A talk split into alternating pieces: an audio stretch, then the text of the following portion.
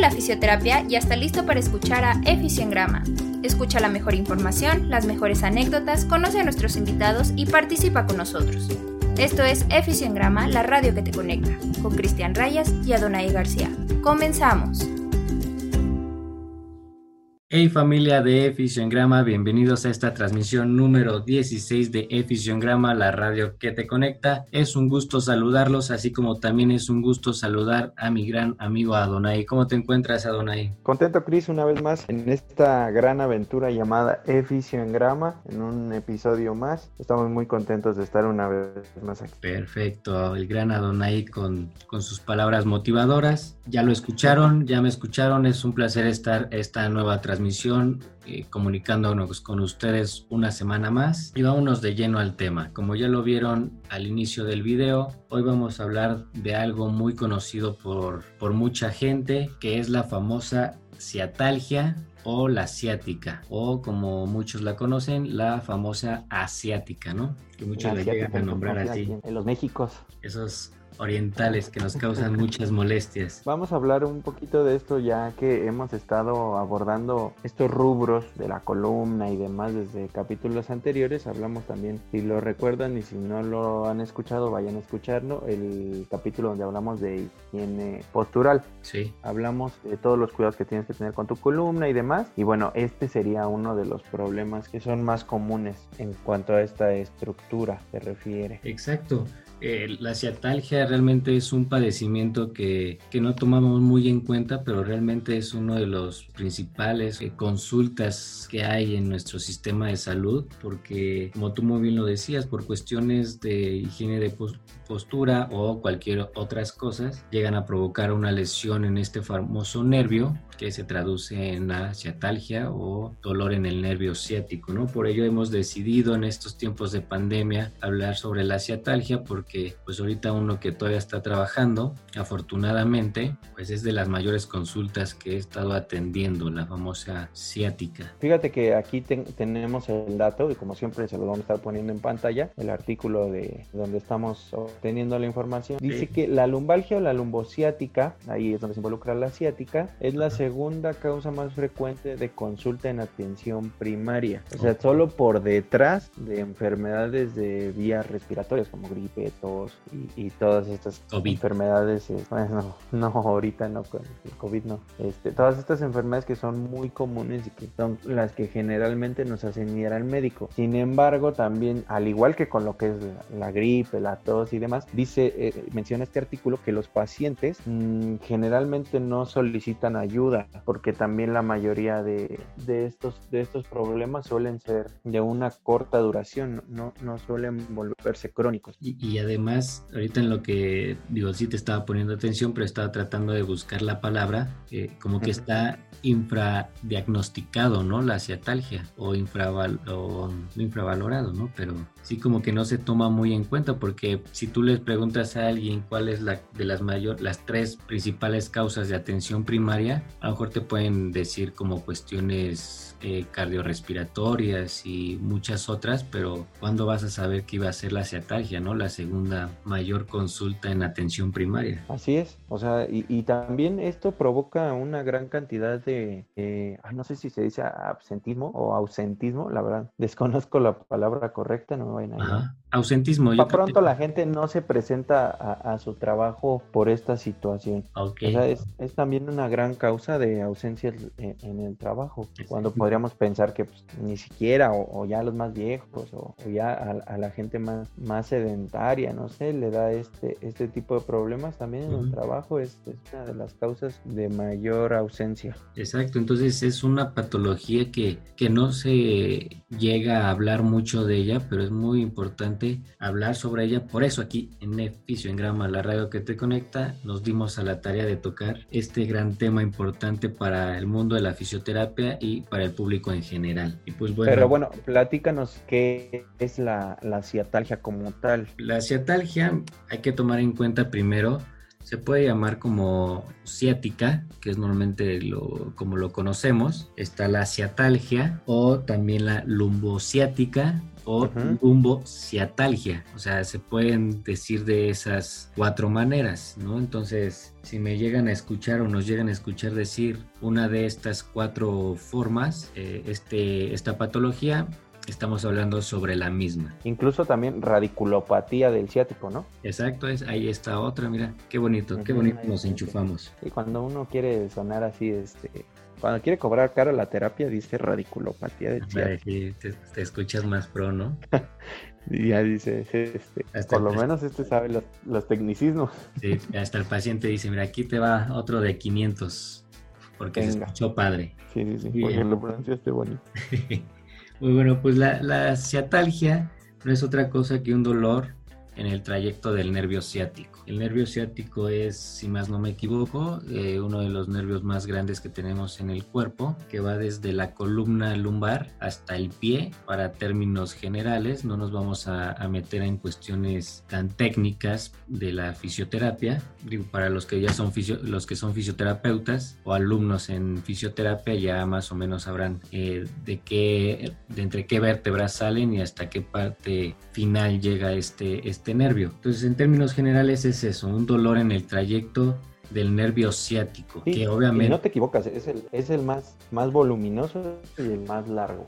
el ah, más, híjole, a ver si no me alburan, pero es el más ancho y el más largo. Imagínate, andamos bárbaros. es, es, un nervio, es un nervio impresionante. Ándale, exacto, como diría el Sage. Muy bien, y, y, este, esta ciatalgia, este nervio, la lesión de este nervio corresponde a varias, eh, su lesión corresponde a varias causas. Ahorita vamos a nombrar como las generales las, y las más comunes, que entre ellas pues son las famosas hernias discales, ¿no? Que si no conocen que es un, un disco, un disco intervertebral, que está es un anillo de que está compuesto de... Pues es como un anillo fibroso, cartílago. Exactamente. Está lleno de, una sustancia ahí gelatinosa. Como los bubaló. Hagan de cuenta. ah, ándale, ándale. Exactamente, es como un bubaló. que está entre las, entre las vértebras. Excelente ejemplo, ¿eh? Exacto. Siempre quise decir. Nunca lo había pensado. Nunca lo había pensado. Es como un bubaló. Ahora que cada, cada que vea un bubaló y, y, lo aplaste, ves que cuando lo aplastas así con los deditos, como en pincita, Sí. Le sale líquido por el medio. Exactamente así es una hernia discal. No, qué bárbaro. Hoy sí andamos con todo, ¿eh? Sí, ¿no? Yo creo que Hoy estás iluminado. En una de esas ahorita me, mandan este mensaje los de Harvard para que dé una ponencia por allá. Este año es el bueno, ¿eh? Sí, como el Cruz Azul. y bueno, entonces esta, eh, como ya muy bien lo, lo, mencionaste tanto tú como yo, eh, si hay una presión excesiva sobre estos discos intervertebrales o estos búbalo, sale este líquido, gelatinoso, que llega a oprimir el famoso nervio ciático y bueno, esa es una de las causas que, de las lesiones que llegan a provocar un pinzamiento del nervio ciático y por consiguiente el dolor. sí, de, hecho es, es, la causa más común, o sea, es, es, la causa número uno de una ciatalgia. Exacto. Ya después hay infinidad de causas, pero la más común y la número uno es la hernia discal. Exacto. Después tenemos, ah, como tú ya lo habías mencionado anteriormente, que es la falta de higiene postural o una mala postura o posturas viciosas que también pueden llegar a provocar un pinzamiento de este famoso nervio. Sí, puede llegar incluso a, generar una, una, deformidad a nivel vertebral por una por una mala postura constante, prolongada. Y fíjate qué bonito, ¿eh? El embarazo, también el embarazo, como ya lo habíamos comentado en, en, programas anteriores cuando hablamos sobre la fisioterapia en el embarazo, también llega a provocar este aumento del peso, cambio de la postura, aumento de presión de la cavidad torácica y abdominal, llega a provocar también por ahí un dolor una presión sobre este famoso nervio ciático. Y eso es lo bonito de este programa. Mira, ya conectamos varias, varios programas en uno solo. Sí, o sea, la, cabeza del feto puede llegar a, presionar el plexo en el que se forma el, nervio ciático. Puede llegar a presionar ahí con su cabecilla y generar una ciatalgia. O sea, también las embarazadas, digo, pobres, ya, ya dijimos en aquella ocasión algunos de los padecimientos más comunes, pues también súmenle la ciatalgia. Exacto. Y como a ti qué otro se te ocurriría de aparte de estas tres? ¿Cuáles tres mencionamos? Fue el, la hernia de disco, la obstétrica. Ajá, y la mala postura. Y la mala postura. Pues también una de las más comunes junto con la hernia de disco es la espondilolistesis. Ok, ajá. Para quien no sepa qué es la espondilolistesis, es el desplazamiento de una vértebra sobre otra. Exacto. O sea, las vértebras dentro de sus curvaturas están alineadas de una manera y estas se pueden llegar a desalinear, ya sea por una mala postura, como decías, o incluso también por factores externos como un golpe, un choque, este, caída. Recuerdo, por ahí que en, en, el mundial, ay, no sé si, creo que fue en Brasil, en Brasil 2014 Exacto. a, Neymar, si no me equivoco, en el partido contra Colombia. Eh, sí que le pegaron, ¿no? en, una jugada con donde va el balón por aire, llega uno de los defensas y le mete un rodillazo en la espalda que le causó una espondilolistesis. O sea, fue tan fuerte el, impacto que le desplazó una de las vértebras lumbares sobre la otra. Ahí tenemos un claro ejemplo. Y Pudiera ser por, por eso también. Que no hay que confundir con la espondilolisis, que esa es una fractura de, los, de, una parte de las vértebras, ¿no? Sí. Puede ir acompañada, pero no es lo mismo.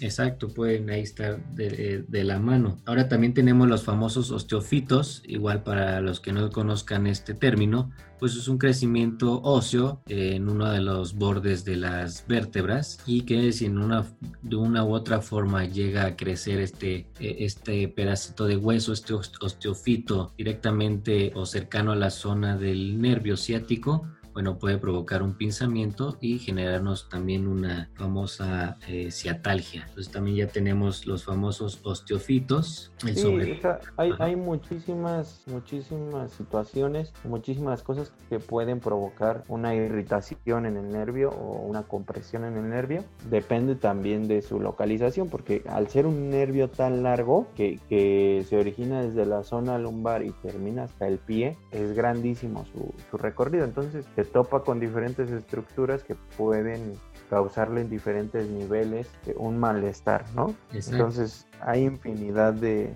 de causas, incluso también tumores, este, algunas infecciones la artrosis. y la espondiloartrosis, exactamente, algunas enfermedades ya degenerativas. Entonces es bien importante y, ahí voy, este, saber y, y, que el paciente tenga un buen diagnóstico y también como terapeuta o como médico dar un buen diagnóstico al paciente porque se puede confundir con muchísimas otras cosas más y el problema no es, bueno, sí, sí es diagnosticarlo mal, sino que en base al diagnóstico pues se da el tratamiento. Exacto, que aquí con lo que dices que se puede confundir con alguna otra patología podemos encontrar la lumbalgia. El lumbalgia hay que tomar en cuenta no es un diagnóstico, solo es como mm, algo... Un dolor en esa zona. Ajá, es un dolor en esa zona, pero no sabemos la causa de dicha, dicho dolor en esa zona lumbar. Y también está algo que conocemos como el síndrome piramidal. Eh, nosotros tenemos a la, más o menos a la zona glútea un músculo que se llama piramidal, que este si llega a estar acortado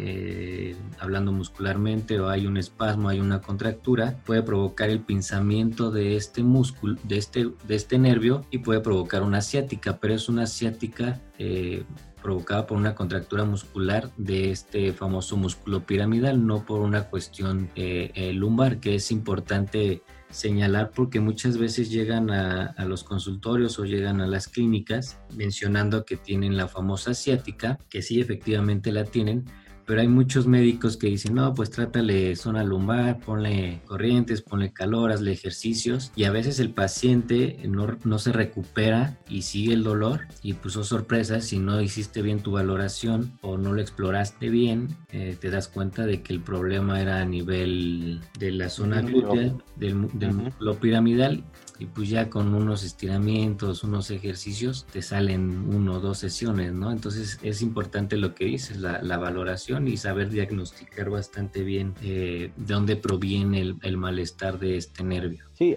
te digo, al ser una, una patología o un padecimiento multifactorial, es decir, que, que, se puede originar por un universo enorme de, de cosas, pues es bien importante diferenciar qué es lo que le está ocasionando dónde para saber cómo lo vas a tratar, porque puede ser una ciatalgia que se está originando a nivel lumbar o, también es pues más, más inferior, más abajo y, aunque tú le hagas algo a nivel lumbar pues no va a servir de nada. Entonces no nada más ya por decir ciatalgia te vas a ir a las lumbares, o sea hay que ver bien dónde está el origen del problema. Exactamente. Y, y por ejemplo, ¿qué es? Síntomas o signos podemos encontrar cuando tenemos una ciatalgia? Pues obviamente la más característica, que es el dolor, ¿no? Que puede ser el dolor incluso en reposo o al hacer algún, eh, algún movimiento. Digo, las, la sintomatología puede cambiar eh, dependiendo del paciente y dependiendo del, de la causa, pero es obviamente el dolor es como lo,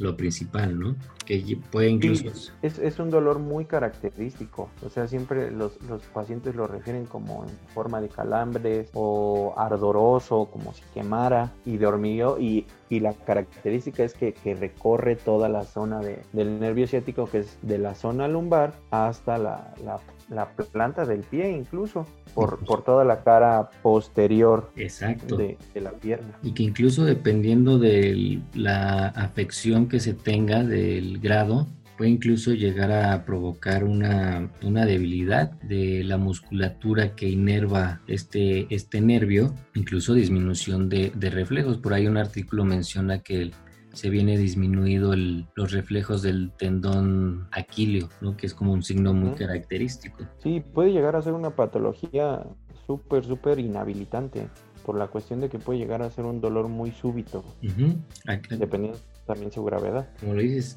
inhabilitar a la persona, pues alteraciones psicológicas. Digo, si me permite aquí la audiencia, eh, ya me tocó eh, atender a un paciente que tenía problemas de, del tema que estamos hablando ahorita de la asiática y, y fíjate que él sí ya tenía ya llevaba muchísimo tiempo, no se había tratado que él, esta persona llegaba a, a la clínica ya con, con, bastones de forma bilateral. A la madre.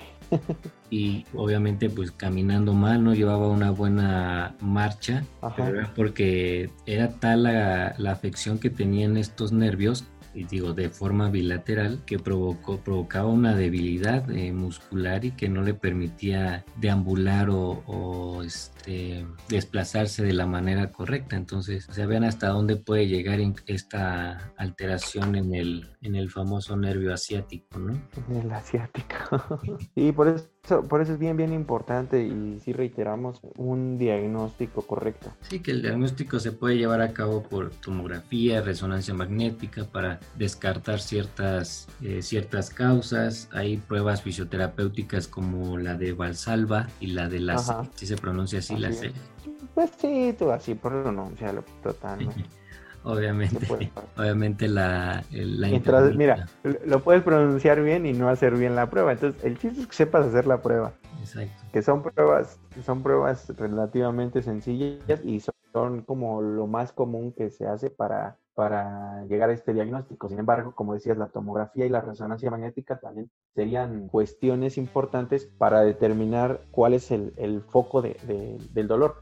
Tomando en cuenta si no hay un, un historial o, o una en, en, la entrevista no te arroja algo que, que, puedas tú decir, ah, fue aquí porque hiciste esto y esta y esta acción, ¿no? Uh -huh. sí. Entonces, si, si, no hay algo como que, que, sea muy convincente en el expediente o en la, o en la entrevista que te diga, es esto, pues la resonancia o, o la tomografía te van a ayudar a determinar cuál es la causa exacta de, eh, de esta ciatalgia y así tener un diagnóstico lo más correcto posible. Exacto, no hacerle al del ojo de buen cubero, ¿no?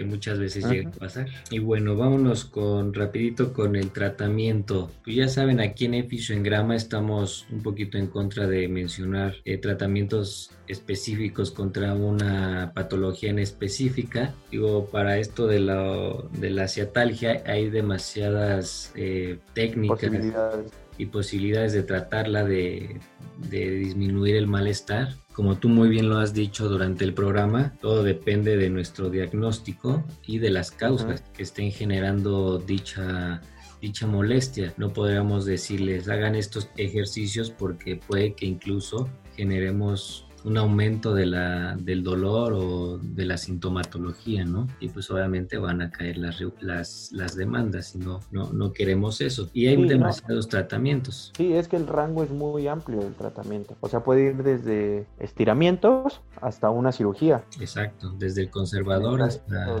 ah, así es, hasta invasivo. Entonces puede ser una cirugía por una espondilolistesis ya muy, muy grave o por una hernia discal, desde que pues nada más fue una contractura por, por cargar algo, algo muy pesado de, mala manera o, o, nada más enseñanza de higiene postural al paciente, corrección incluso de la marcha, o sea, puede ser infinito, Exacto. infinitas las posibilidades. Que em, eh, si lo mencionamos así de forma rápida, pues viene dependiendo de la del malestar, pues viene la medicación, desinflamatorios, AINES, relajantes musculares. Hay unos que recomiendan reposo, que últimamente eso ya está muy, estamos muy en contra de los fisioterapeutas eh, con respecto al reposo. Las fajas. Sí, ya no, sí, también. Las fajas también. Nos vamos obviamente a la parte de fisioterapia, como tú muy bien lo decías, estiramientos, Terapia manual. Terapia manual, exactamente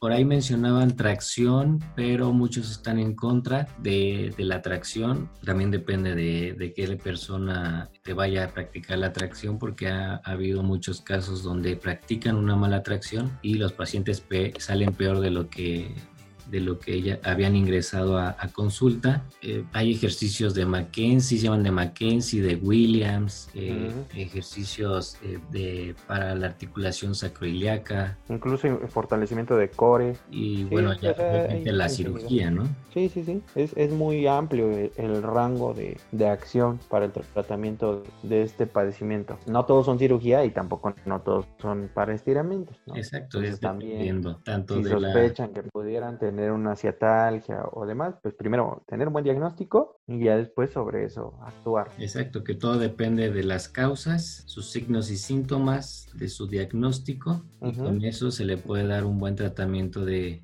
rehabilitación, ¿no? Y, y, bueno, ya para terminar, mi querido Adonai, ¿alguna conclusión que nos quieras dar con respecto a este tema? Pues decirle sobre todo a, los pacientes y a la gente que nos escucha como pacientes, primero que tomen en cuenta también lo que les mencionábamos en el otro episodio de higiene postural. Eso es bien importante porque muchas veces eso también es, es de lo que más la causa. Y en segundo, pues ya si, sospechan que, que, tienen una ciatalgia o una lumbociática, es decir, un dolor lumbar causado por una ciatalgia, pues primero que vayan con, con el profesional correspondiente, ya sea con su, con su médico o con su fisioterapeuta de cabecera, que les realicen un buen diagnóstico y en base a eso pues ya ver qué medidas deber tomar, pero pues no, no, no entrar en pánico ni pensar que te van a operar, ni que ya no vas a poder caminar, ni nada, o que vas a tener que usar bastón, no, no, no, o sea, hay que actuar sobre los hechos, ¿no? Como diría el, chapulín colorado, que no panda el cúnico. Ándale,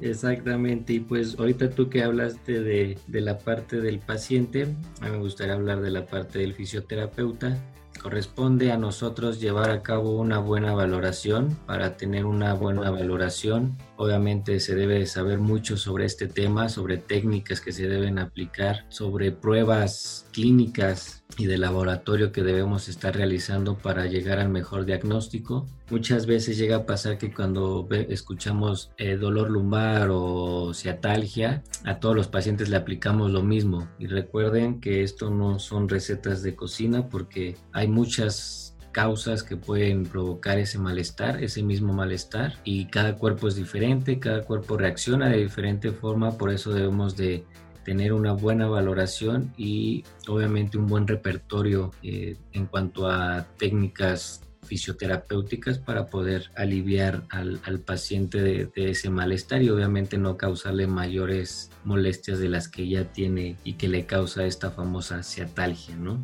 Así es. Y bueno, pues ya por último, eh, esperemos que les haya gustado este programa. Lo hicimos con mucho cariño, nos preparamos mucho. Por fin, después de dos días voy. voy a poder dormir porque me tuve que informar demasiado.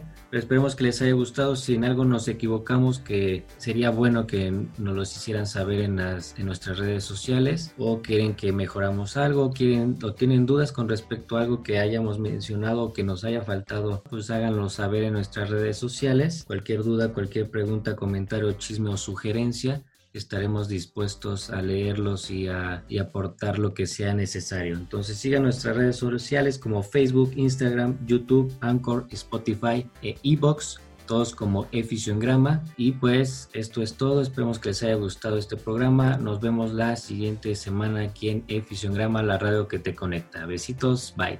Bye.